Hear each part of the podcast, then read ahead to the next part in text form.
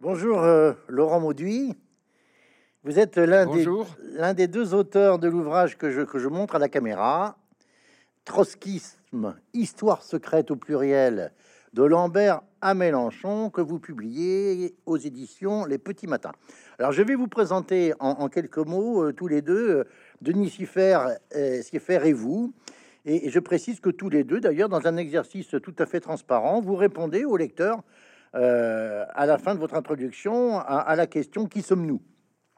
Alors c'est d'autant plus pertinent que vous avez été tous les deux euh, actifs à un moment de votre vie dans les rangs de l'OCI, dont on va beaucoup parler, l'organisation communiste internationale.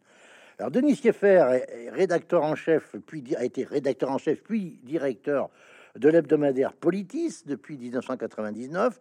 Euh, il a été militant à l'OCI après mai 68 et a, comme il l'écrit page 29, été affecté à l'UNEF, unité syndicale, après la scission de 1971, pour en être le président en 1975 jusqu'en 1978, avec pour successeur, on va avoir l'occasion d'y revenir, un certain Jean-Christophe euh, Cambadélis.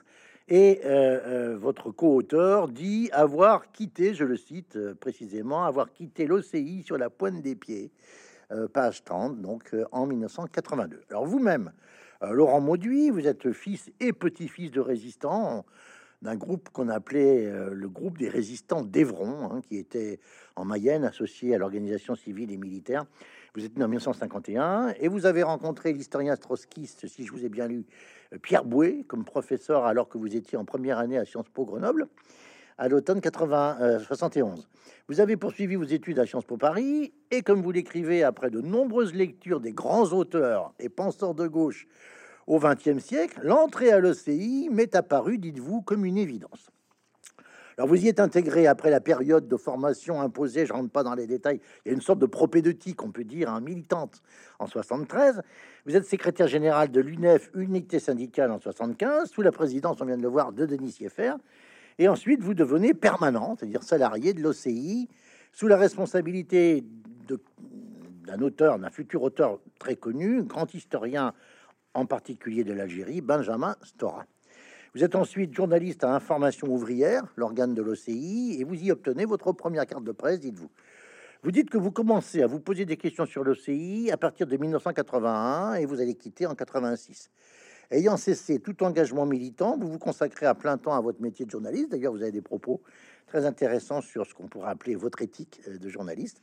Et vous renoncez, vous ne renoncez pas à vos idées politiques, y compris dans l'exercice de la profession. On vous lit dans les colonnes de Libération, puis du Monde, euh, dont vous avez été rédacteur en chef adjoint éditorialiste, puis vous avez quitté le Monde en 2006 pour vous lancer dans, vous dites vous-même, l'aventure Mediapart en 2008 avec euh, Edoui Plenel, François Bonnet, Gérard Desportes. Alors, vous êtes l'auteur de près d'une vingtaine d'ouvrages. Euh, je j'en citerai juste les deux derniers, euh, avant celui dont nous allons parler aujourd'hui.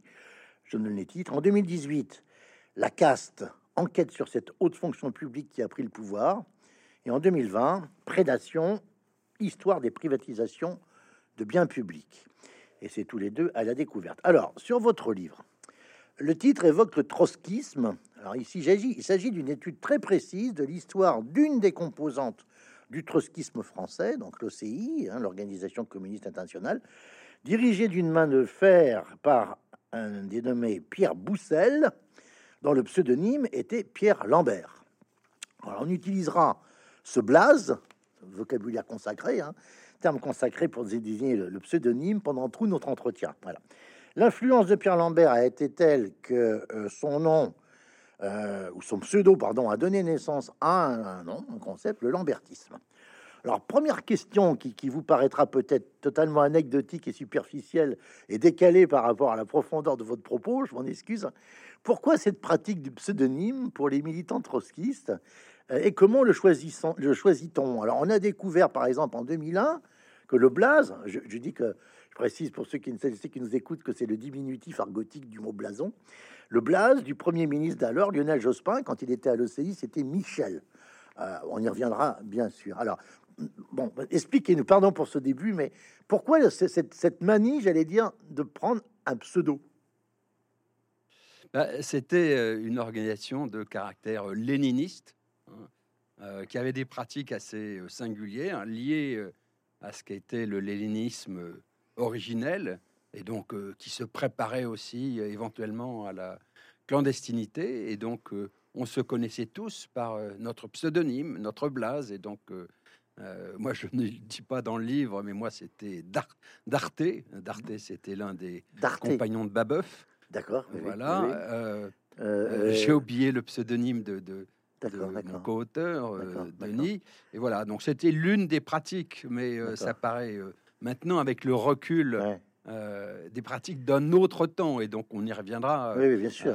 pourquoi est-ce que à 20 ans on s'engageait et on avait ces convictions-là, ce qui paraît avec le recul mmh assez singulier maintenant pour nous. Mmh euh, alors, pour qu'on comprenne bien de quoi traite votre livre, je pense qu'une petite géographie, alors simplifiée si, ça, si tant est que ça soit possible, du trotskisme français, au début de la, décennie 70, parce que c'est la période que vous, que vous allez euh, principalement traiter, même s'il y a des retours en arrière qui sont très précieux. Euh, expliquez-nous qu'est-ce qu'il y a, j'ai dire, sur scène au niveau du trotskisme. Il y a l'OCI. Alors, hein, oui. Allez-y, allez-y. Il y a, d'abord peut-être un, mot liminaire.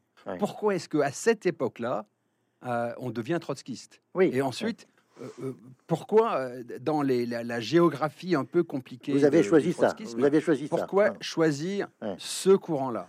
Donc pourquoi est-ce qu'on est trotskiste à 20 ans dans les années 68 ou post-68 Ça peut paraître très curieux aujourd'hui parce que c'est il y a eu l'effondrement du mur, et le stalinisme n'existe plus. Mais voilà, pourquoi est-ce qu'on est, euh, à cet âge-là on s'engage de cette façon?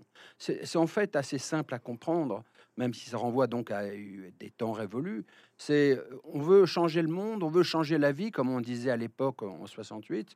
C'est compliqué et c'est difficile de s'engager au sein de ce qu'était euh, l'ancien Parti socialiste, la SFIO de l'époque, hein, qui est euh, éclaboussé par euh, l'une des pages les plus sombres de son histoire, qui était l'Algérie, la torture.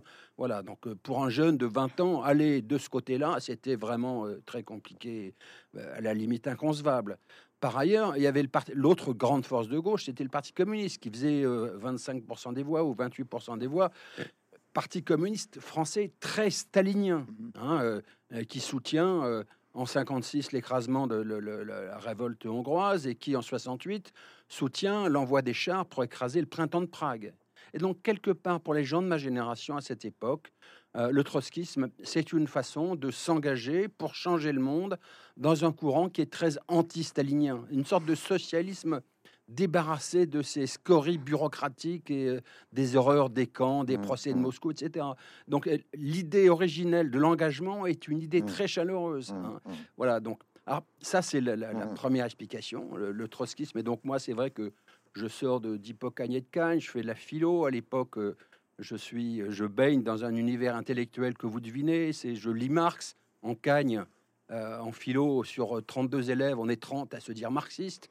On lit avec bonheur euh, euh, Althusser et, ou Marcus qui ont mis quelques années à venir de, de Paris vers euh, la province. Voilà. Et donc, moi, j'arrive en Hippocagne, en première année de Sciences Po à Grenoble, et je découvre un prof d'histoire formidable, vous l'avez cité, qui est Pierre Brouet, qui est historien, qui, est, qui a écrit un livre célèbre sur la révolution bolchevique, une très belle histoire de la révolution russe, et surtout qui a fait sa thèse de doctorat d'État sur qui s'appelle aux éditions de minuit. Hein, il va aux éditions de minuit grâce à Edgar Morin, euh, qui s'appelle Révolution en Allemagne. Donc c'est l'époque révolutionnaire allemande de 1918 à 1923. C'est un très grand travail, formidable, avec des apports historiques sur la révolution allemande qui sont très forts. Et je découvre cet historien. L'année où j'y suis, il fait à l'époque euh, euh, prépare un livre sur la guerre civile espagnole. Et donc, euh, en plus, il a une voix qui est très charismatique, très belle. Et donc, je suis séduit par le personnage. Euh, et donc, ouais, ça a été mon engagement. Alors, du coup, j'ai, moi, je me suis pas posé la question de. Euh, mais en fait, il y a d'autres courants du trotskisme. C'est vrai qu'il y a. il y en a un, lutte ouvrière, l'aspect très sectaire me déplaisait. donc, déjà, déjà, déjà à l'époque, hein, le, la, figure dirigeante secrète, c'est un dénommé Barcia, Robert Barcia, dit Hardy, et quand vous, faites, quand, on fait vos, quand, quand, vous faites vos études, il n'a pas encore eu la, la candidature d'Arlette Laguillet en, en, 74. Ça va être la première de ces six candidatures. Hein. Alors les Français la connaissent mieux que Hardy. Hein. Et puis il y a l'autre organisme, c'est la Ligue communiste devenue LCR avec Krivine, que les Français connaissent parce qu'il ensuite... parce qu'il s'est présenté à la présidentielle de 69 en uniforme. Il faisait son service et, dans, les, dans, la campagne officielle de 69, il était en uniforme. Voilà, euh, voilà. Voilà. Donc je le dis, moi, mon entrée, le choix de l'OCI et non pas la Ligue communiste, mmh. qui avait des aspects sans doute plus ouverts, plus mmh en empathie avec l'époque que, que, mmh. l'OCI. Ça s'est fait de manière, pour moi, aléatoire. J'ai fait cette rencontre de cet historien Pierre Brouet qui était très, très intellectuellement attirant. Et donc, je ne me suis pas posé la question du choix. Euh, voilà, et donc euh, ensuite j'ai été pris dans des rails, et c'est ensuite, ce sera ultérieurement une sorte de regret que j'ai. On est souvent assez peu lucide sur son propre cheminement. L'esprit est un peu spontanément conservateur. Et donc, j'ai mis des années avant d'essayer de faire un audit de mon cheminement. Et mmh, mmh. on en parlera sans doute tout à l'heure, avant de passer au tamis euh, les convictions qui m'avaient conduit à cet engagement à l'époque. Alors, d'emblée, dans votre introduction, et ça, c'est une formule qui est intéressante, euh, à mon sens, euh, vous dites que l'OCI était plus un groupe d'influence peut-être plutôt qu'un parti révolutionnaire. Alors ça peut surprendre, mais... Oui, bah, alors là, il faut rentrer dans l'histoire de l'OCI pour le comprendre. C'est que euh, l'OCI, en fait, euh, il y a un grand débat qui, qui, parcourt le, euh, le, le, trotskisme, un débat que Trotsky lui-même alimentera, qui est le débat sur l'entrisme de quelle façon est-ce que le trotskisme On y viendra parce que vous, vous distinguez dans votre livre l'entrisme le, drapeau déployé et l'entrisme euh, sous-marin. Les, les, laissons, alors laissons cette mm. question de côté, on y reviendra tout à l'heure. Pourquoi? C'est parce que jamais spontanément euh, l'OCI s'est posé la question de peser réellement euh, sur la vie publique en posant la question du pouvoir. Hein.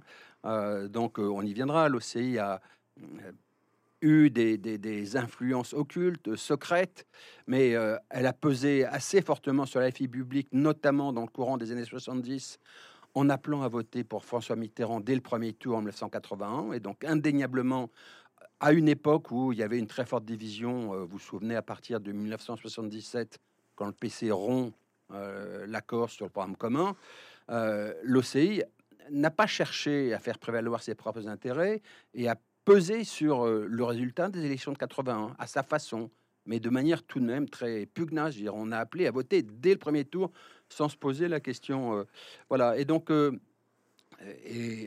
jamais en tant que tel, l'OCI n'a indiqué un cheminement un jour sur la façon de prendre le pouvoir. Hein. on a accompagné la candidature de Mitterrand et ensuite, aussitôt après, l'OCI s'est replié sur elle-même. Voilà. Mmh. Donc, c'est. Mmh. Euh, on y viendra. C'est très lié aussi à la façon dont l'OCI a mené euh, cette réflexion sur l'entrisme dont on mmh, parlera mmh, dans mmh. un instant. Alors c'est très lié aussi, et là on peut pas, on est immédiatement, j'allais dire, presque dans, dans une partie de la couverture, c'est très lié à la personnalité de celui qui va être véritablement son chef. Alors on va pas remonter au temps antérieur à, Lambert, mais il faut parler de Lambert. Donc vous dites, vous mettez, euh, il y a tout un chapitre, chapitre 2 que vous lui consacrez. Hein, à partir de la page 53, vous, vous dites que l'homme a le goût du secret. Vous, vous citez Claude Lefort, le grand Claude Lefort de, de, socialisme et barbarie avec Cornelius Castoriadis, euh, qui le traitait de, de magouillard. Hein. Euh, et, tous les deux anciens trotskistes. Tout à fait, oui. Ils avec le trotskisme un peu avant, en 1947. voilà, je, pensais l'avoir euh, enfin, l'avoir dit. Mais donc vous écrivez que, que, à propos de Lambert, ça c'est presque amusant, qu'il était capable d'inventer une formule de Lénine pour se sortir d'un débat difficile. Hein, et puis vous avez cette formule tout à fait piquante je vous cite, hein, le personnage était secret, même couleur muraille. Il aurait pu dire, comme le héros d'un western italien, mon nom est personne. Alors, c'est un film, je précise, pour les plus jeunes, un western spaghetti euh, euh, qui est plus passé à la postérité pour la bande originale de son de, de Daniel Morricone que pour le, réalisateur de Mon nom et personne.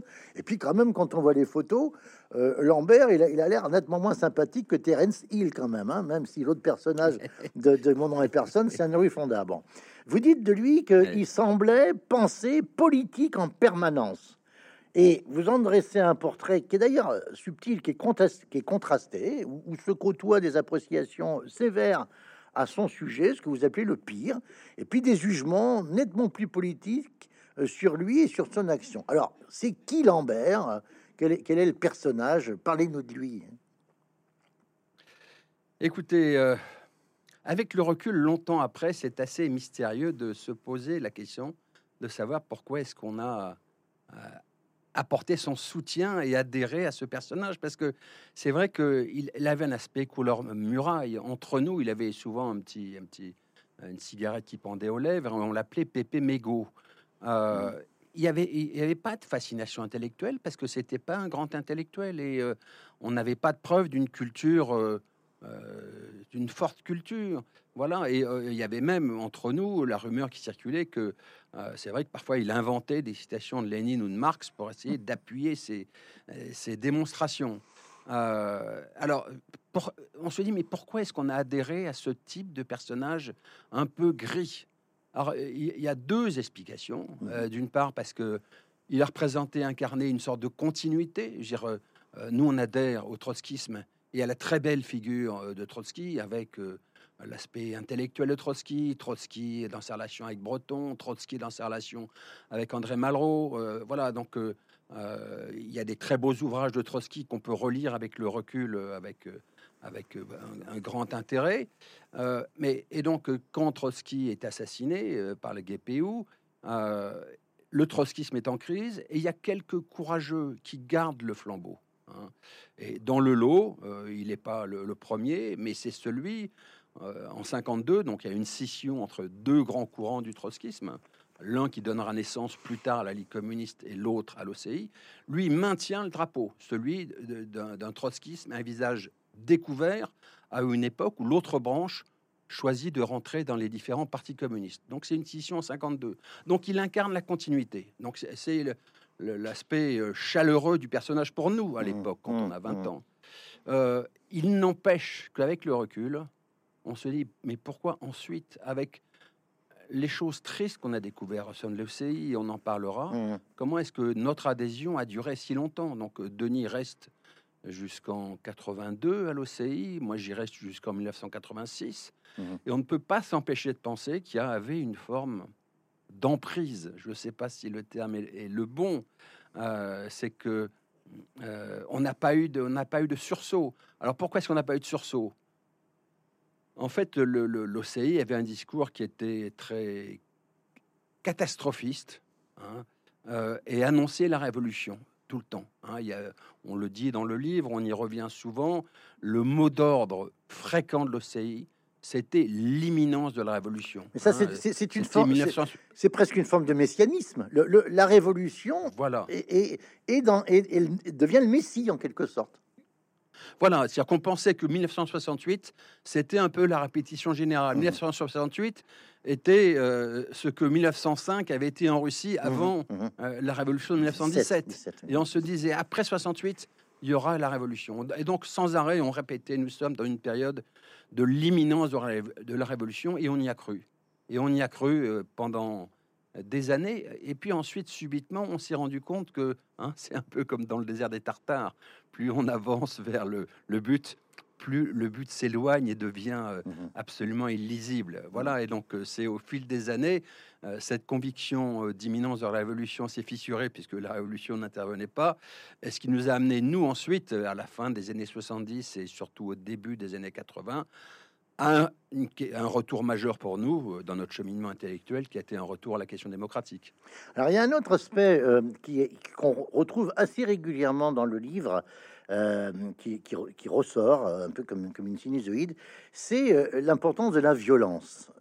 mais la violence, pas simplement, vous parlez d'emprise, violence psychologique, mais la vraie violence, hein, avec, des coups. Hein, elle, semble être une pratique courante dans le militantisme à l'OCI. Alors, vous évoquez en particulier le rôle du service d'ordre qui cogne dur et qui cogne des fois contre les cousins je ne sais pas s'ils sont germains, voisins de, de, la Ligue communiste, hein, euh, mais aussi, euh, euh, racontez-vous, page 113, à l'occasion d'un très beau meeting qui est organisé à la Mutualité, qui est un meeting inter, inter mouvement, interparti pour la, libération de Léonid Pliouch, ce grand mathématicien russe Enfin, en Union soviétique, interné dans, un hôpital psychiatrique. Et à, ce meeting où tout se passe bien, la, mutualité est archi comble, le SO de l'OCI cogne des militants de l'OCI qui avaient eu pour seule faute de distribuer des tracts protestants contre la purge, on reviendra sur la fonction de la purge, euh, d'un dénommé Michel Vargas, ça c'était son blaze, il s'appelle Balas Naï, et c'est une grande figure euh, euh, auprès des militants. Bon là, ça, ça, il y a une sorte de remise au pas. Alors, j'ai aussi noté cette phrase sur Lambert, on y revient. Euh, Lambert pouvait offrir un tout autre visage, dites-vous. Ça, c'est page 59-60. Quand on le contredisait, il se rembrunissait, sa voix sourde devenait soudain tonitruante. Alors le séducteur pouvait inspirer la crainte.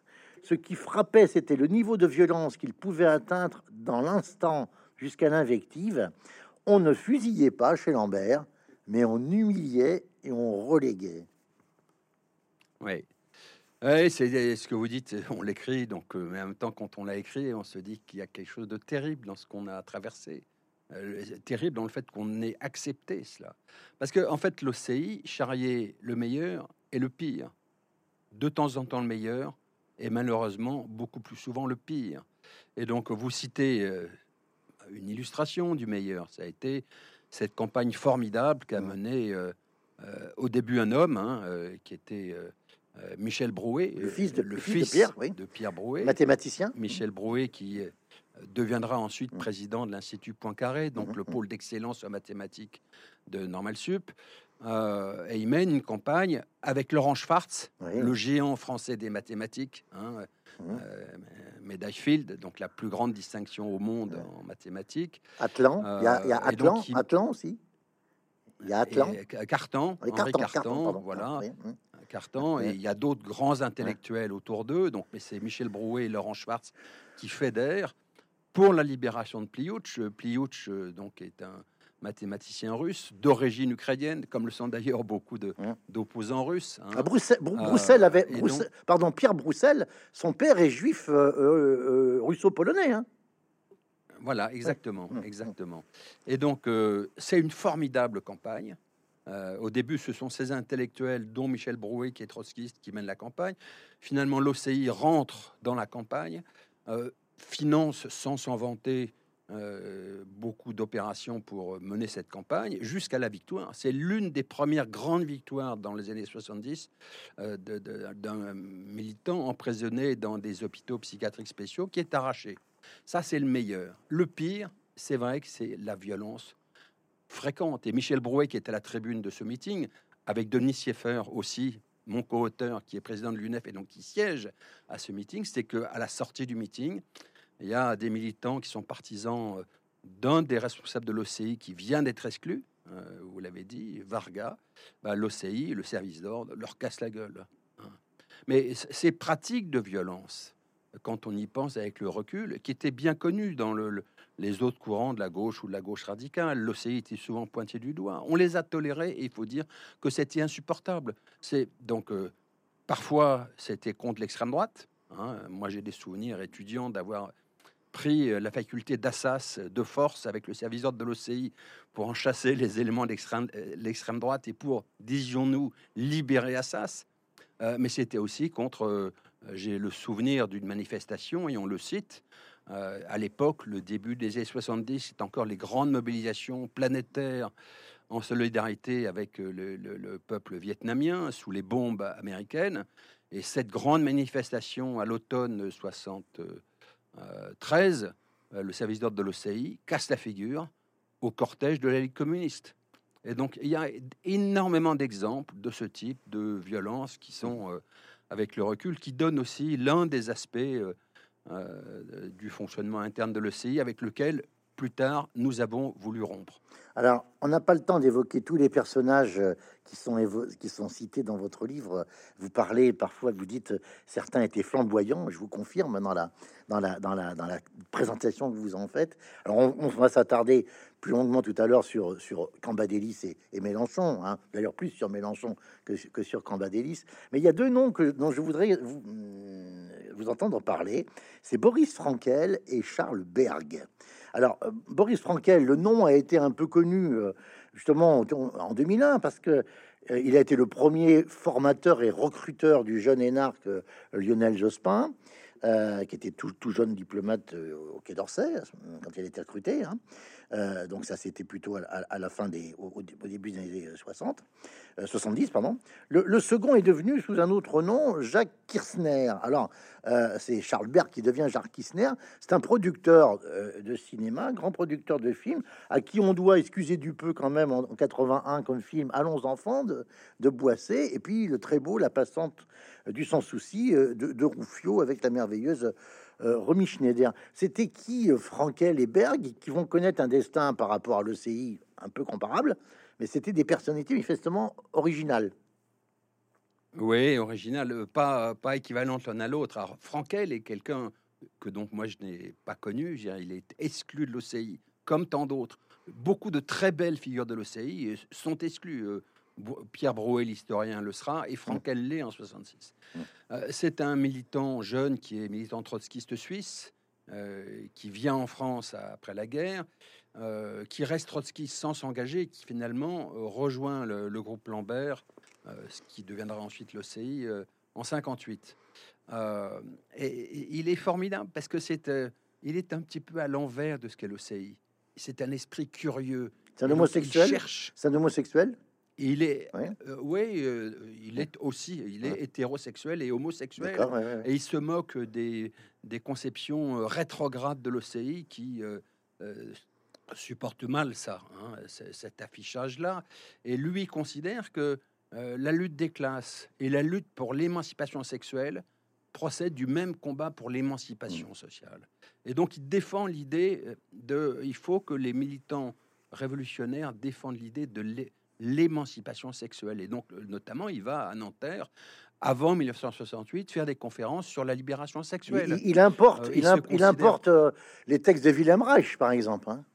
Alors, c'est lui, c'est l'un des grands propagandistes de Wilhelm Reich hein, et, de Marcuse. Mmh, mmh. Et l'aspect stupéfiant de son cheminement, c'est qu'il devient ami de Marcuse, donc Herbert Marcuse, euh, l'homme unidimensionnel, mhm. voilà, mais le célèbre philosophe des, qui inspire beaucoup 68, comme Reich. Hein et euh, donc c'est Marcuse est l'opposé de ce qu'est l'OCI, hein, qui euh, se défie de la révolution étudiante, qui considère mhm. que c'est uniquement du côté des ouvriers que les questions se jouent.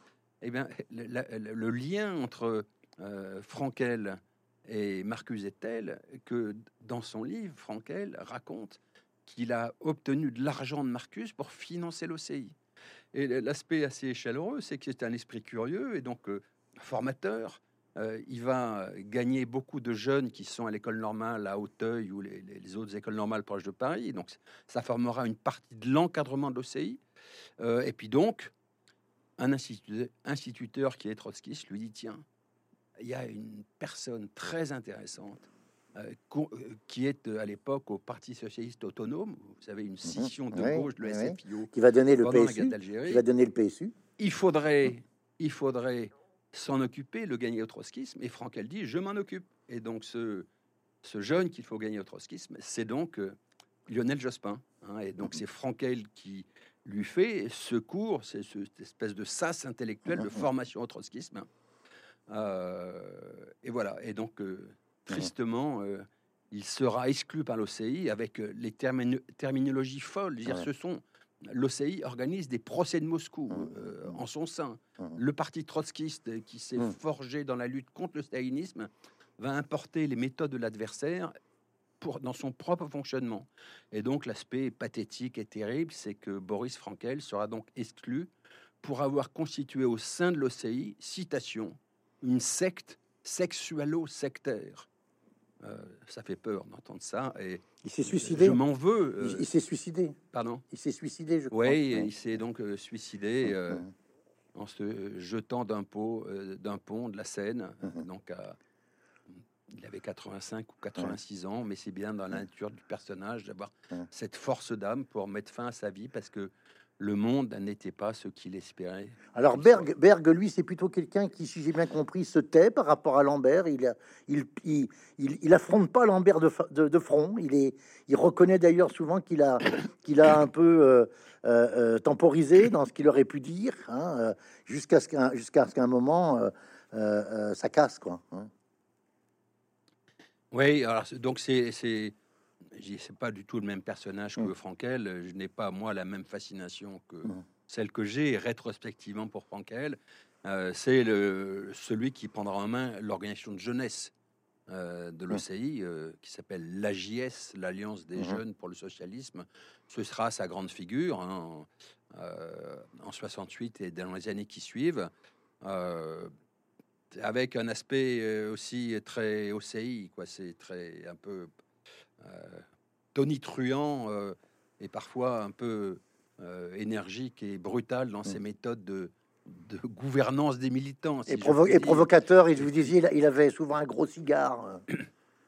un gros cigare, et je, voilà, donc mmh je ne suis pas sûr qu'il ait été très mmh. aimé par les militants de l'époque. Voilà, mais et donc dans les belles figures, ce n'est pas lui que je mettrais en premier mmh, spontanément. Il y avait tellement d'autres belles figures. Euh. Euh, Laurent Mauduit, vous, vous citez euh, la phrase faussement prêtée à Lénine. Hein, euh, qui va résonner un peu comme une sorte de mantra hein, dans, dans la vie de l'OCI. Euh, le parti se renforce en s'épurant. Alors pourquoi est-elle faussement prêtée à Lénine? C'est parce qu'en fait c'est une phrase euh, d'une extrait d'une lettre de Marx à La Salle en 1852. Bon, ben, pour avoir moi aussi des, appréhender Lénine et, que faire, c'était en première année de Sciences Po, cette fois-ci Bordeaux, en 1975. On nous donnait ça, ce livre à lire. Je confirme bien que la phrase euh, le parti se renforce en ses plus rangs, euh, figure au début. Et Lénine précise, et Lénine, reprenant Marx, Lénine précise, le parti se renforce en épurant non pas les hommes, mais les idées. Voilà. Ce que ne précisait pas l'OCI. Exactement. Euh, à et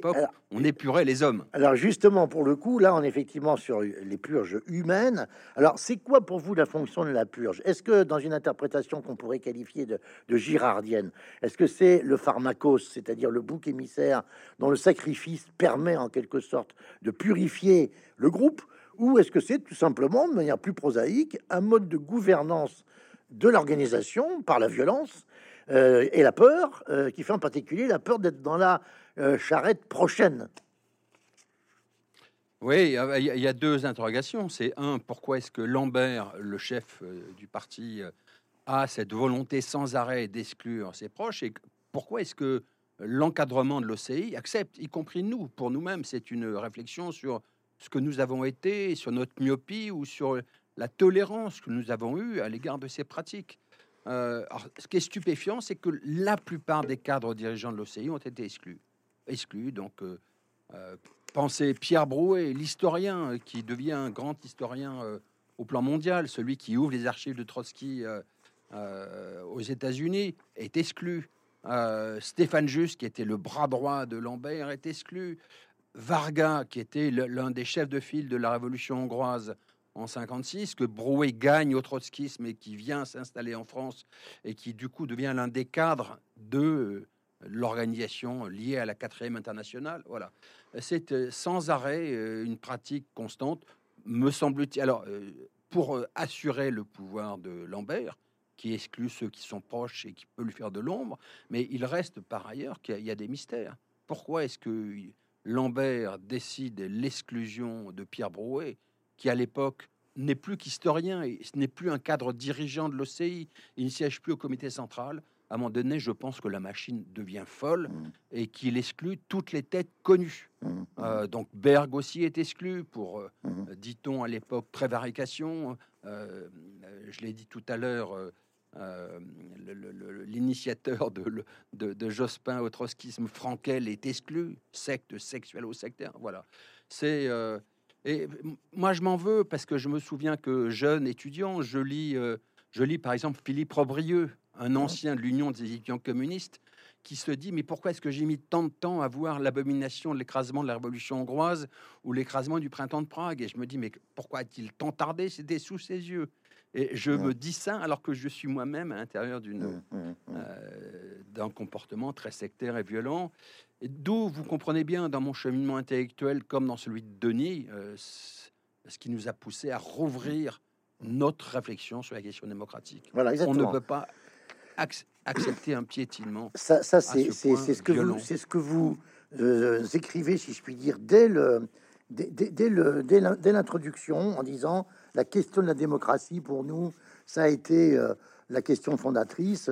Euh, et, d'ailleurs, de certaine façon, vous dites aussi, euh, c'est un, c'est un combat. Hein. La vie interne de l'OCI nous est apparue de moins en moins collective et même de plus en plus insupportable, pour ne pas dire irrespirable, parce que surtout nous avons progressivement l'un et l'autre rompu avec la conception léniniste du parti qui présidait au fonctionnement de l'OCI, et nous avons opéré un retour sur la question démocratique. Le grand mot, dites-vous, est lâché démocratie. Il traversera ce livre. Il en est même peut-être la principale motivation.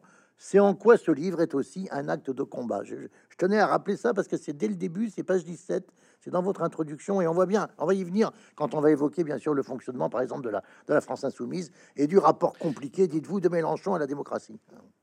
Oui, parce que si je puis dire, quel était le cheminement intellectuel qui nous a conduit 40 ans après, à nous replonger dans cette hmm. histoire?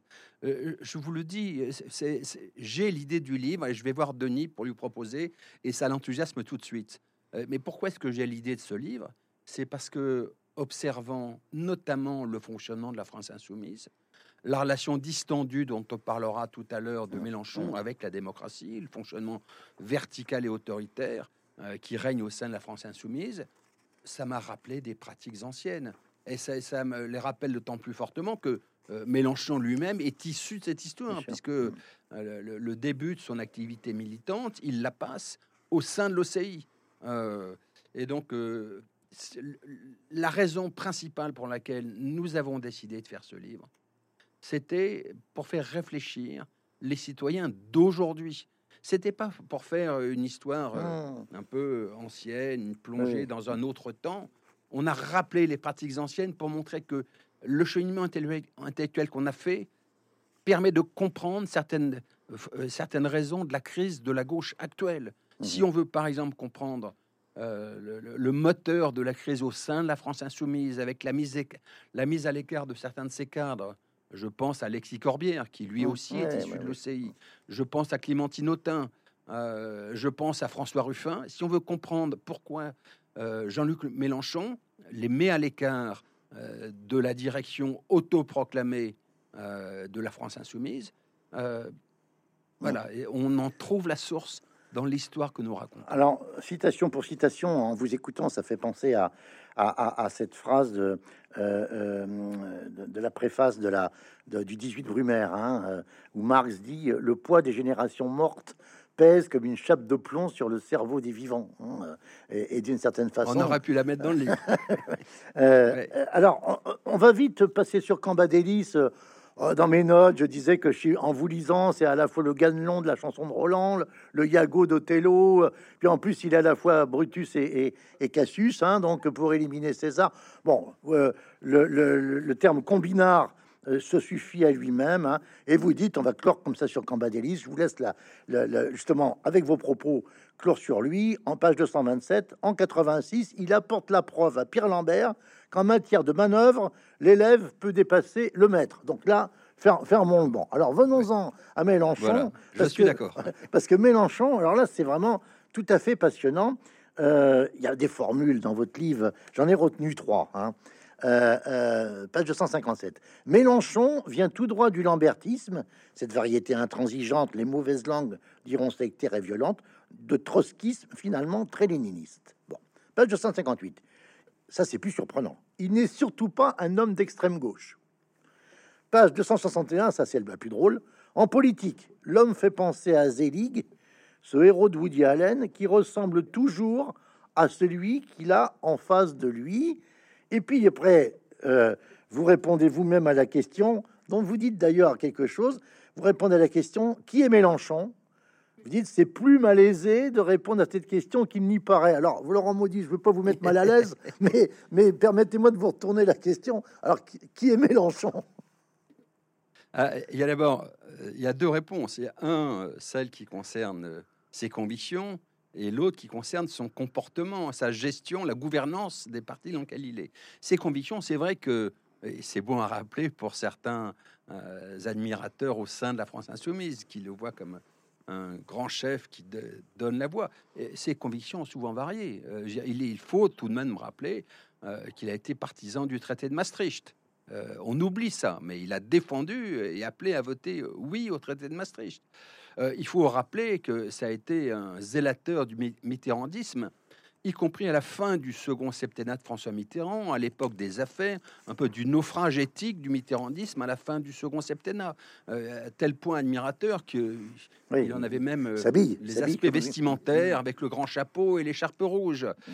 On oublie que très critique à l'égard de, de Lionel Jospin, il a malgré tout fait des pieds et des mains pour entrer au sein du gouvernement et a été un admirateur de Lionel Jospin, qui est quand même le gouvernement euh, néolibéral, qui est celui qui a le plus privatisé euh, dans l'espace de, de, cinq, années.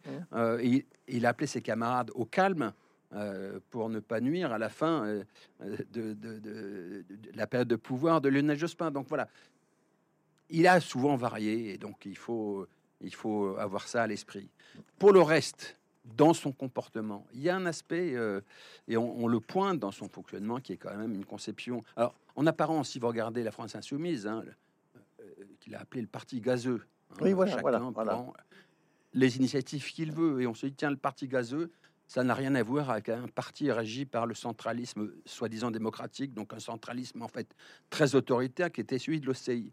Bah, écoutez, malgré tout, il y a une très grande ressemblance au final entre cette forme de gouvernance qui est le comité central, euh, en fait la dictature du bureau politique sur les militants, et, le parti gazeux, parce que le parti gazeux, c'est, il y a une direction qui est autoproclamée, il n'y a pas d'élection, et de penser qu'en France aujourd'hui, il y a un parti qui était le parti euh, dominant de la gauche euh, à la dernière élection présidentielle, que ce parti ne euh, procède pas par des élections en son sein, qu'il n'y a pas de libre débat.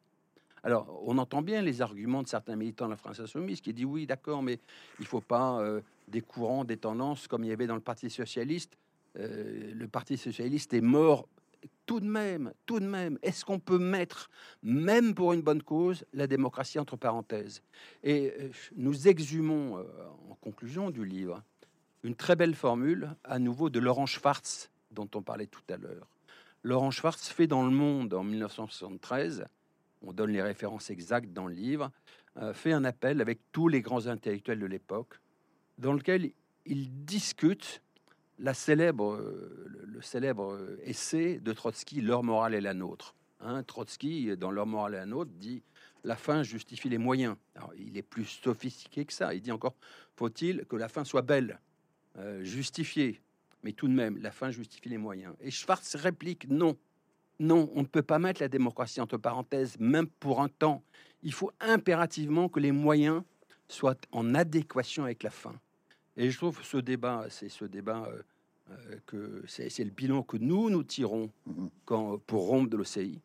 Euh, nous avons accepté parce que nous pensions que la fin serait belle, ce serait celle d'une révolution socialiste. On accepté des pratiques internes injustifiables inadmissible. Et je trouve que ce débat, c'est le même débat que celui qui devrait se développer au sein de la France insoumise. Non, euh, dire, euh, tout de même, Mélenchon est un personnage qui... Mélenchon dit sa conviction euh, et milite pour une sixième république. Mais lui, dans son comportement, c'est un comportement très cinquième République, très autoritaire, très vertical. On, va y venir parce que là aussi, à, la toute fin, il y a un texte en annexe qui est passionnant de, monsieur qui s'appelle Féline et justement qui, évoque aussi cette dimension, compris narcissique de la Ve République. Je reste sur Mélenchon parce que euh, euh, vous, parlez des liens de parenté politique entre Mélenchon et Lambert. Hein, euh, et ça, c'est très important. Ça revient, on, venez de l'évoquer, hein, Laurent Mauduit. Du, vous dites, je vous cite page 257, du, du, plus loin de son engagement à Mélenchon jusqu'à aujourd'hui, on retrouve chez lui des traits qui ne trompent pas à l'identique presque de Lambert, une grande culture politique, une passion pour la théorie, alors sans doute plus chez Mélenchon que chez Lambert, si j'ai bien compris, hein, euh, le sens de l'organisation, peut-être plus euh, chez Lambert que chez Mélenchon, un goût affiché pour la manœuvre, voire les coups tordus, et une relation plus que délicate avec la démocratie. Et plus loin, dix pages plus loin, j'ai relevé une jolie formule euh, ramassée qui est destinée à, dessiner le personnage. Vous dites, il est à la fois un enfant de la Grande Révolution, Mélenchon, un jacobin, la Grande Révolution bien sûr, d'une lecture marxiste de 1789, hein, un jacobin, et un personnage de la Troisième République à laquelle il a emprunté le style oratoire. Il est, dites-vous, Robespierre moins la guillotine et Jules Ferry moins la coloniale. Bon. Alors, est-ce que, en étant cela, Robespierre moins la guillotine, Jules Ferry moins la coloniale, est-ce que par ailleurs, vous pensez que c'est un homme politique qui comprend la société française des années 2020, la cause écologique, la cause des femmes, les problématiques de genre, le besoin de sécurité, la demande de démocratie participative, le retour de la guerre en Europe. Est-ce qu'il comprend tout ça, votre Robespierre Alors, et, Ferry dans, tout de même, il faut, il faut préciser une chose. Euh, nous précisons bien que Mélenchon ne reste pas longtemps à l'OCI. Hein, euh. Il reste 4 ou 5 ans. Oui, mais il, est revenu. Il, semble y être revenu par la réhabilitation du POI. Ah, on va y, on va, y venir, mais je réponds d'abord à, votre question. C'est que il y passe 4 ou 5 ans, mais euh, donc ce que nous disons nous, on ne dit pas qu'il a été ensuite euh, sous-marin de l'OCI comme d'autres l'ont été, comme comme l'a été euh, militant caché ou secret comme l'a été Lionel Jospin. Euh, on dit juste que c'est lui qui a préempté le plus clairement le legs du lambertisme. C'est pratique. Mmh. Alors, le, constat que je fais, c'est sans doute moins sur euh, certains aspects politiques que dans la gouvernance de son parti, dans les méthodes, dans l'aspect vertical, dans l'aspect autoritaire. Hein mais il y a quand même des points communs sur la politique. C'est vrai que ils ont en commun d'avoir d'abord une grande culture politique pour le passé, une fascination pour le passé, une fascination pour l'histoire, euh, et sans doute moins pour l'avenir. L'OCI, on était claquemuré, hein, on emploie la formule à un moment donné, c'était une sorte de cloître laïque. On vivait enfermé sur nous-mêmes, sans lire euh, les intellectuels de l'époque, les choses nouvelles, sans être euh, vigilant sur les, les débats nouveaux qui émergeaient. Euh, euh, l'écologie, euh, quand j'y repense, ce que écrivait l'OCI à l'époque dans son dans sa bulletin théorique qui s'appelait La Vérité, bah, ça fait froid dans le dos. contester la possibilité du réchauffement climatique, voilà. Donc c'était une culture forte, mais très passéiste, tournée sur le passé. Il y a cet aspect-là aussi chez Mélenchon, très attaché à l'histoire de la Révolution française, attaché à l'histoire de la commune, et sans doute moins sensible au mouvement de la société. En même temps, euh, il faut nuancer mon propos parce que si vous regardez le programme de l'infra insoumise, ils ont, par exemple, sur la question de l'écologie, totalement intégré cette question-là, mmh, euh, mmh, mmh. grâce à l'apport de certains militants qui, qui y sont. Euh, il y a une chose qui m'a surprise parmi les, personnages et les références historiques de Mélenchon, dont vous disiez à l'instant qu'il était passionné par l'histoire, figure Louis XI, hein, euh, que, ses, ennemis nommaient euh, l'universel araigne, tellement il avait l'habitude de tisser sa toile et, d'être le modèle de la ruse. On sent, c'était peut-être aussi d'ailleurs l'intérêt que peut, qu'a pu avoir Mélenchon même intellectuellement, parce que, comme vous dites, ils se sont pas forcément approchés vis-à-vis de Lambert. On sent une passion chez Mélenchon pour Métis, hein, la, déesse de la ruse dans la Grèce antique, la ruse politique, dit-on, la ruse intelligente. D'où sans doute aussi euh, une fascination pour Mitterrand euh, sur le côté rusé. Euh, c'est bizarre quand même cette référence à Louis XI, non? Oui, et c'est pas le seul. Hein. Il y en a eu d'autres qui ont manifesté cette même préférence. Euh, voilà. Donc, euh, et, si je peux me permettre, j'aimerais juste revenir euh, sur le sur le leg du lambertisme. donc, il y a un leg, un leg culturel, si je puis dire, et l'autre aspect qui justifie le fait qu'on fasse notre alerte en disant attention, il a préempté certaines de ces idées qui nous nous ont inquiétés. C'est aussi la proximité politique que vous pointiez. Hein. donc, le Mélenchon a pour garde prétorienne, garde protectrice le POI, Parti ouvrier indépendant, qui est en fait le, l'héritier de ce qu'était l'OCI. L'OCI a été entré en crise, mmh. il y a eu une scission en 2015, et le POI, c'est le, parti qui a gardé le local historique de l'OCI. Voilà. Le, le fameux 87, 87, le 87, boulevard Saint-Denis, Faubourg Saint-Denis. Voilà. voilà. Et, donc, euh, euh, ce parti donc euh, appuie là, est dans la France insoumise maintenant. Il a un député, mmh. Jérôme Le Gavre, euh, et la seule stratégie politique du POI, publiquement, ils ne défendent pas des orientations spécifiques au sein de la France insoumise. Ils tirent à vue sur tous ceux qui critiquent Mélenchon. Euh, exemple, il y a la, polémique autour de l'affaire Quatennens, vous vous souvenez mmh.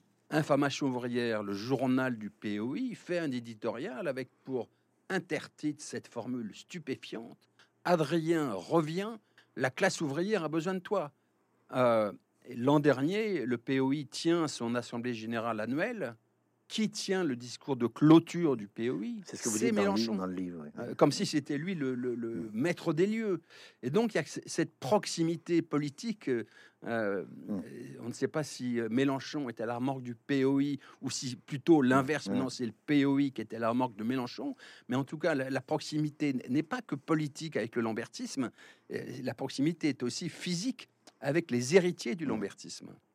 Alors, le chef... parenthèse, parenthèse, si je permets d'ajouter, donc on a rencontré, rencontré les deux dirigeants, deux des dirigeants du POI.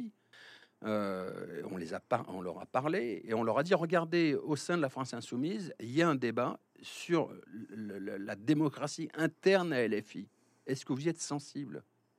Réponse de l'un des deux je m'en fous.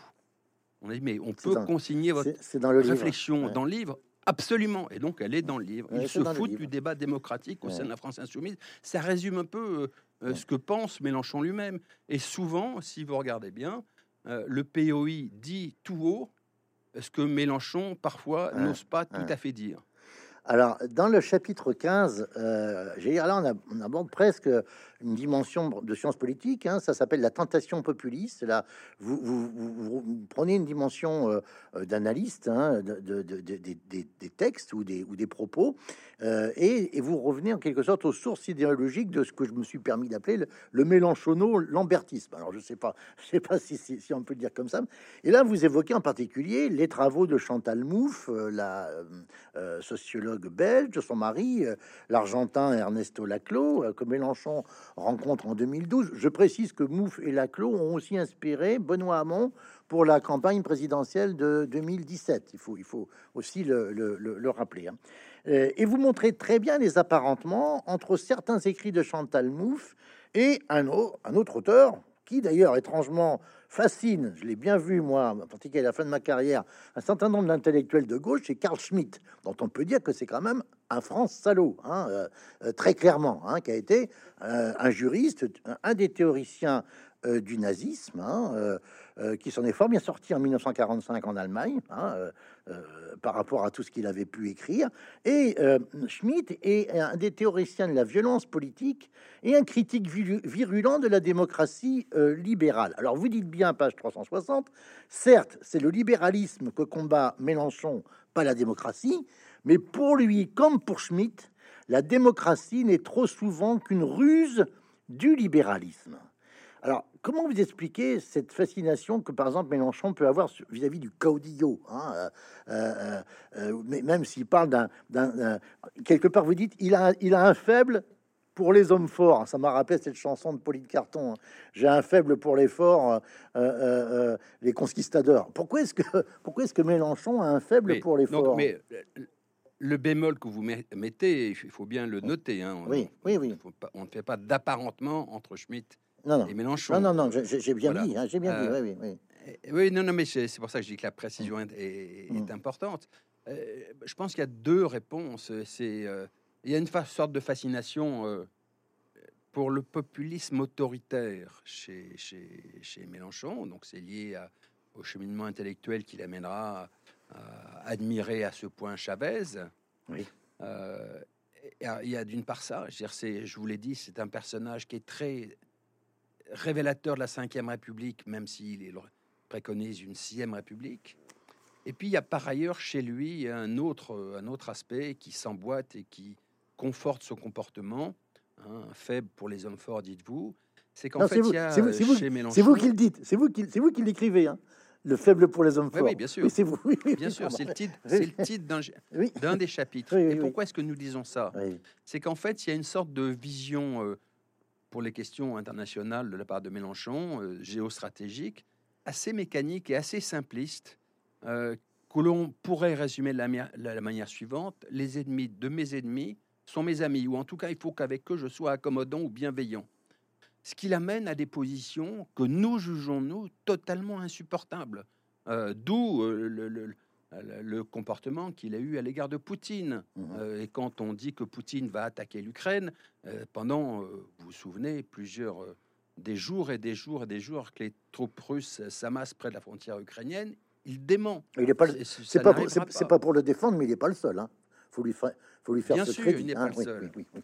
Mais si cette position campiste, hein, campiste, il n'y a qu'un seul impérialisme, l'impérialisme américain. Et donc, du coup, ça l'amène à être accommodant ou absoudre les fautes des autres, d'où sa position euh, en Syrie, hein, euh, qui l'amènera à soutenir, euh, à penser que les troupes soviétiques vont régler le problème et donc implicitement à soutenir la politique de Bachar al-Assad.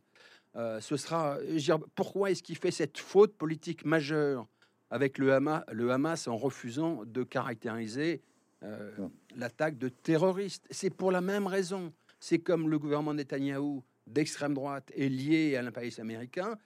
Il ne faut pas dire du mal de ceux qui s'opposent à l'impérialisme américain. Il y a sans arrêt euh, cette politique simpliste qui interdit la nuance et qui interdit de penser que bah, la politique étrangère est complexe et qu'il peut y avoir euh, des choses à condamner des deux côtés en même temps. Alors ensuite, sur la question de, de Gaza, il va se rattraper et avoir une position mmh. très énergique en défense de, de, la population, euh, population gazaoui, heureusement, euh, mais ça n'empêche pas ce positionnement fréquent qui l'amène à avoir euh, des positions d'appui à des personnages dans le monde qui sont en vérité infréquentables.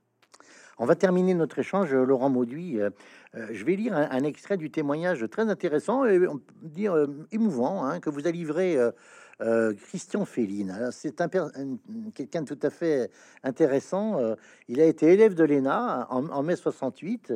Il est sorti dans la promotion euh, dit Jean Jaurès. Hein, il a d'abord été adhérent à la LCR, puis transfuge à l'OCI en 1979. Alors, comme son blaze à l'OCR, c'était Nemo, certains ont dit que c'était vraiment le sous-marin, justement, euh, qui, euh, euh, qui avait entraîné avec lui, je crois, 400 militants de la LCR à l'OCI. En fait, ça s'est pas du tout passé dans ce sens-là.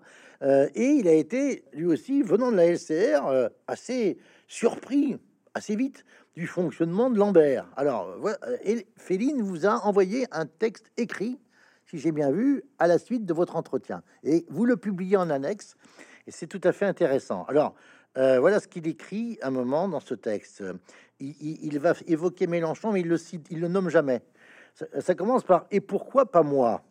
Arlette Laguillet, dit-il, comme Alain Krivine, Olivier Besancenot, aussi bien que Daniel Gluckstein, chacun s'est en définitive satisfait de comptabiliser périodiquement son score symbolique dans le grand jeu plébiscitaire propre au présidentialisme monarchique de la cinquième, la République. Et puis plus loin, il dit si le spectaculaire déclin du PS et les déconvenus du socialisme de gouvernement ont permis à une gauche radicale de se poser en défenseuse des acquis sociaux, celle-ci, cette gauche radicale, reste sous la tutelle jalouse d'un dirigeant que les rituels narcissiques des candidatures présidentielles ont confirmé, au risque de toutes les dérives, dans une conception aussi profondément, aussi profondément patriarcale qu'autoritaire de l'action et du pouvoir. Alors vous avez cité tout à fin de citation. Formidable. Hein. oui, vous avez cité tout à l'heure. Euh, je euh, m'autorise à dire que c'est formidable parce que non, non, mais c'est vraiment c'est bien écrit, c'est très bien écrit. Alors vous avez cité tout à l'heure quelques noms justement qui font l'objet, on va dire euh, de, j'allais dire de, de, de, de lire hier de, de, Jean-Luc Mélenchon et en particulier vous avez évoqué Raquel Garrido. en réaction à, à, à la sanction qu'il a frappé, quatre mois de suspension d'interdiction de parole, quatre mois comparable aux 4 mois de Katnins, elle dit il faudrait que LFI et toute la gauche se passent de Mélenchon pour gagner. Alors, dans votre conclusion, page 396, vous dites Force est de constater que ce sont parmi les formations trotskistes les lambertistes qui ont le plus mal vieilli. C'est le mot de la fin. oui, euh, ouais, euh, en fait, euh, un petit mot d'abord sur Christian Féline qui fait ce, ce texte qu'on a publié en annexe. Donc, c'est un personnage qui est très passionnant, intéressant et touchant. Donc, c'est lui le responsable d'une tendance au sein de la Ligue communiste qui va s'opposer aux dérives propres à la Ligue communiste, qui est la tentation guerriériste, pour aller vite. Hein. et, lui, progressivement débattra, rassemblera des militants de la Ligue autour de lui, opposés à cette orientation, et donc euh, rejoindra euh, euh, finalement l'OCI en 79 avec peut-être pas 400, un peu, moins de militants. Et puis il arrivera, il tombera dans un univers totalement bureaucratique et il sera discret. Donc c'est un haut fonctionnaire au ministère de la Culture. Il partira sur la pointe des pieds sans rien dire, tellement ça lui fait peur. Et donc c'est un peu ce qu'il son cheminement, c'était un peu comme le nôtre. C'est l'histoire d'un gâchis formidable parce qu'il y avait des énergies magnifiques dans ces, dans ces deux parties qui ont été en partie abîmées. Et son texte et le, passage que vous venez de citer, en fait, est un peu euh, la conclusion euh, auquel nous, nous sommes arrivés. C'est que euh, le, le, fonctionnement antidémocratique de l'OCI, qui, d'un certain point de vue, que l'on retrouve en partie dans la France insoumise, appelle, invite à une réflexion sur la démocratie et invite à une réflexion sur nos refondations euh, de la démocratie. Et nous ajoutons, nous avons très envie que le livre soit un objet de débat dans tous les partis de gauche, y compris au sein de la France insoumise. Donc nous appelons de nos voeux cette refondation euh, de la gauche et nous pensons que cette refondation euh, pourrait ouvrir une nouvelle page qui serait nécessairement celle sans doute de l'après-Mélenchon. Mais en tout cas, nous pensons que la question démocratique doit être au cœur du débat pour refonder la gauche et dans les conditions tout de même assez spéciales, assez particulières, qui est celle de la montée de l'extrême droite. Donc il y a une sorte d'urgence à mener ce débat euh, pour une refondation de la gauche. Euh, je vais dire, je, commence par la fin. De Lambert à Mélenchon, histoire secrète, le trotskisme, c'est au petit matin. Merci beaucoup, euh, Laurent Mauduit. Merci beaucoup à vous.